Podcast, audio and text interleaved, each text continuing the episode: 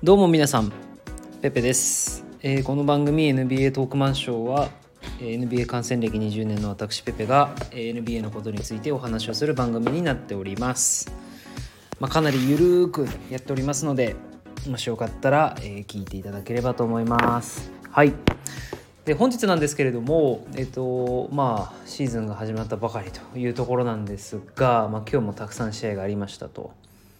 でですね今日結構波乱がいろいろありまして何かとこうジャイアントキリングな日だったかなというふうに思っております。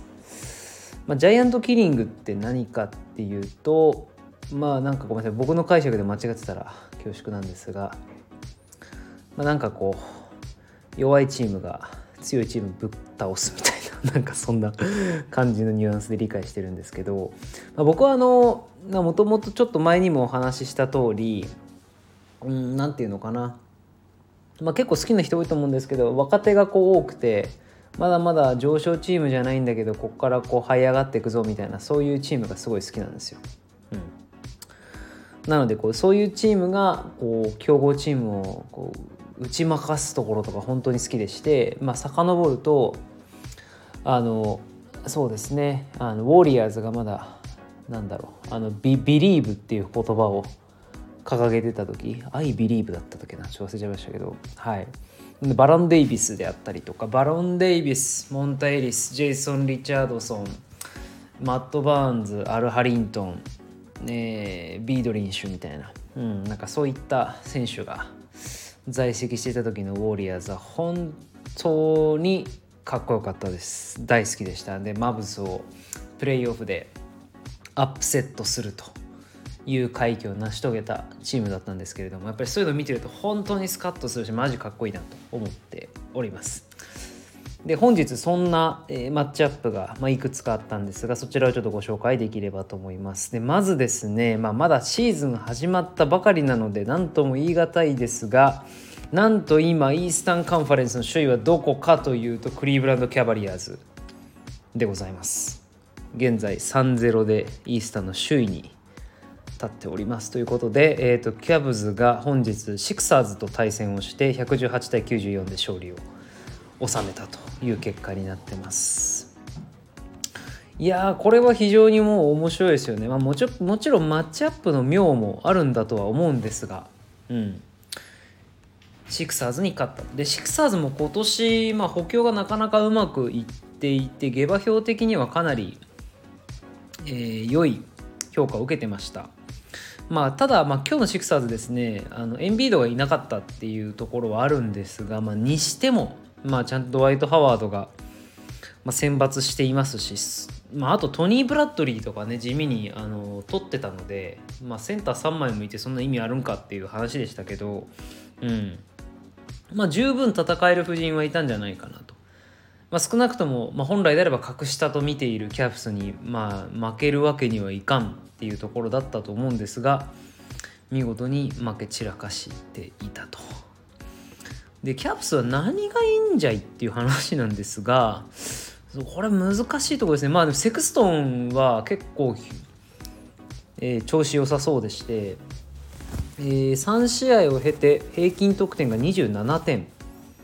ということで、うん、もうだいぶめっちゃ絶好調ですねこれ。でフィールドゴール59、えー3えースリーポイント66%みたいな。59%66%、まあ、これも絶好調ということで、まあ、このセクストンの好調はかなり大きそうです。うん、であとはえーっとドラモンドも20点。24得点14リバウンド3アシストっていうところなんですが、まあ、彼も、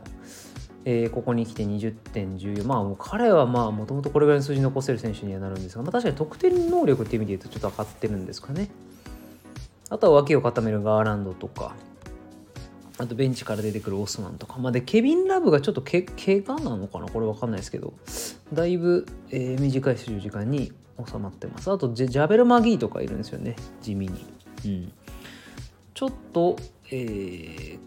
この試合は僕の大注目のアイザック・オコロは出てないんですが、まあ、にしてもやっぱり勝利を収めてるということで非常に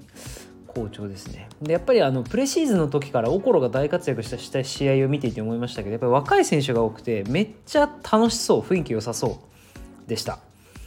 なのでこうちょっとヤングガンズ的な感じの雰囲気が出てきているので、まあ、ぜひちょっとプレーオフのまあそうですね7位とか8位のスポット絡んできてほしいなと思っております。であとは大接戦の末、えー、本日私の大好きなシャーロット・ホーネッツがブレブルックリン・ネッツを破ったというところでございまして。いや直近2試合のあのネッツは正直マジめちゃくちゃ強かったですね。これ本当にどうなんだろうっていうもう元も子もないぐらいあの KD とカイリーであとまあルバートですかね。この3人がもうワンオンワンで攻めまくるっていう。まあワンオンワンというかまあスクリーンとかももちろん使ってはいるんですけど基本的にはまあ誰かを起点に攻めるっていう形をとっていて、うん、そうですね。すごく、まあ、逆にそれがすごい非常に合理的でそこから空いた中でハリスがスリー打ったりとかするというような感じだったんですが、えー、今日は負けましたと。で何気に、えー、ヘイワードが、えー、放熱移ってから結構調子よくてですねポイントでいうと22点を平均して22得点4.7リバウンド7.0アシストということでこれはもうこの数値今の数値だけ見るとあのユタジャズにいた時の全盛期ぐらいの数字になっているのでとても好調だなというのが見て取れます。で、やっぱりまあ僕の大好きなロージアも、まあまあちょっとスリーポイント7分の1ですが、19点取ってますと。で、あとは僕の大嫌いなラメロボールは、まあ6得点5リバウンド、まあまあいまいちな感じですかね。まあ接戦を制したっていうところなんですが、まあちょっと試合よく見てないんで分かりませんが、まあ、これも、えーまあ、本来であればホーネッツがボロ負けしてたんじゃないかなと思うところを、えー、勝っているというところでございまして、で、最後にご紹介をするのが、えー、なんとニューヨーク・ニックスがミルウォーキーバックスを20点差でぶち破るっていうことで130対110でニューヨーク・ニックスが勝利を収めているというところでございます。でこの試合見るとですね、えー、バックスのスリーポイントのパーセントが18 18.4%なのでこれはどうなんだ？チームでスリーポイントを38本打って7本しか入りませんでしたっていう結果ですと。ミドルトン6分の1ヤニスが5分の1ホリデー4分の0でブルック・ロペス4分の0まあ確かにこれは負けるか。うん。まあ結構打たせてる感じですけどね。うん。まあ結構自滅パターン。ああパッとパッとコナートンあのベベンチのですね。あの選手も5分の0で DJ オーガスティンも4分の0うん、これも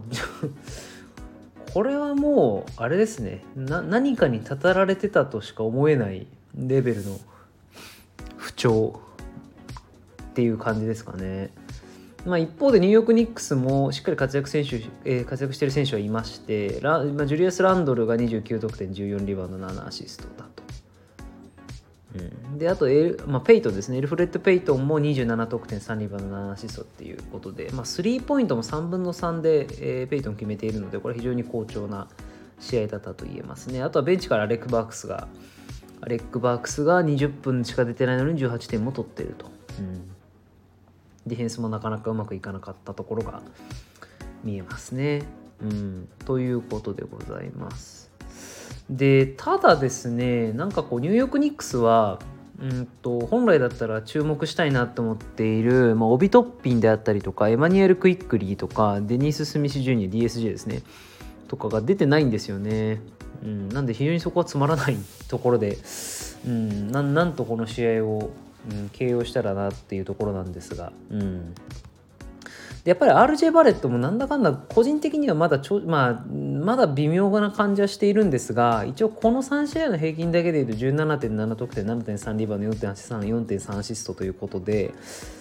まあ、きっと数値だけ見れば、まあ、このままいけばですね MIP 候補にも名を連ねるぐらいの結果かなというふうに思います。ただスリーポイントが23%っていうことでですねこれはなかなかいけてない。かなと思います。まあ、ただ向上の余地があるという点で考えると良いかなというところで、うん、まだまだ伸びる伸びしろはあるんだろうなと思います。はい、どうなっていくんでしょうか。下手したらバレ RJ バレットすらまあ、放出される可能性が全然あるところだと思うので本当に彼を中心にフランチャイズを作っていって良いのかっていうのは結構ニックスの大事な、まあ、再建計画の中の論点だと思うんですよね大事な。うんいやなかなか懐疑的な部分だとは思いますね。まあ、少なくともちょっと RJ バレットの人とが人となりっていうのを知らないのであれなんですけれどもまあマンバメンタリティ的なものをこうしっかり持っていて